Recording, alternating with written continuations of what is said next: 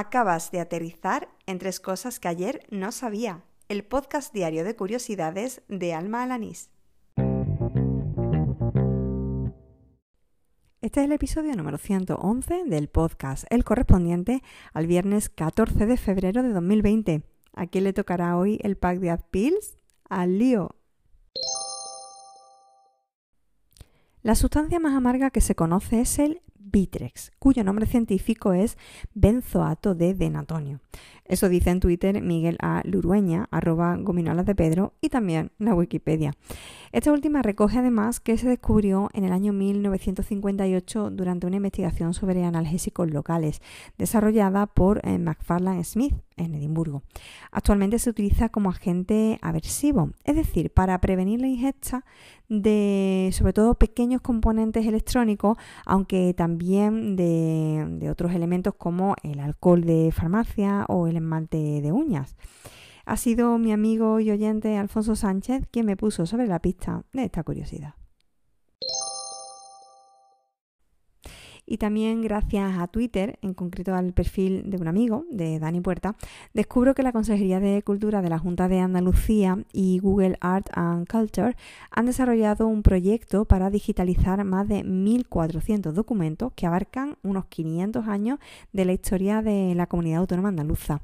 Se trata de documentos pues que plasman la vida económica, comercial, industrial, social y cultural de Andalucía a través de 35 exposiciones virtuales, 8 de las cuales son colectivas.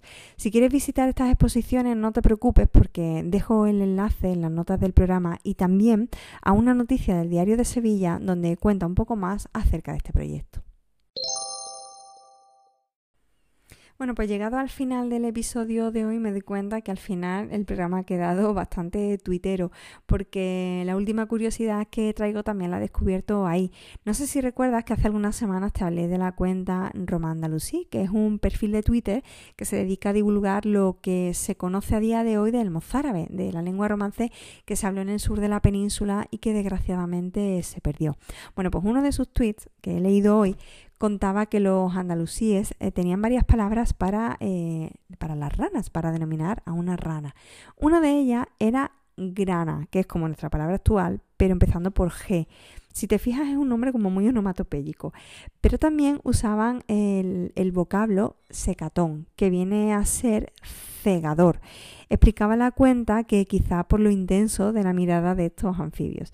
No obstante, si por algo me ha enamorado el tweet, ha sido por la broma final sobre que esta palabra andalusí predijo el himno sapo de Futurama.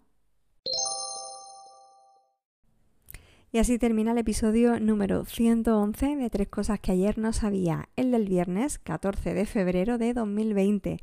Bueno, antes de marcharme toca hacer sorteo. Durante esta semana han participado nueve personas ofreciéndome pues algunos conocimientos, curiosidades para poder elaborar diariamente estos episodios. En concreto han sido Jesús Relinque, Elena Mairena, Gerardo Domínguez, Laura Molina, Carlos de Jorge, Alfonso Sánchez, que ha aportado en dos ocasiones Cristian Pérez, Gemalse y Enrique Llorens. Así que vamos a decirle a Siri que nos elija un ganador. Oye Siri, dame un número aleatorio entre 1 y 9. Un número aleatorio entre 1 y 9 es 4. Muy bien, pues el número 4 es Laura Molina.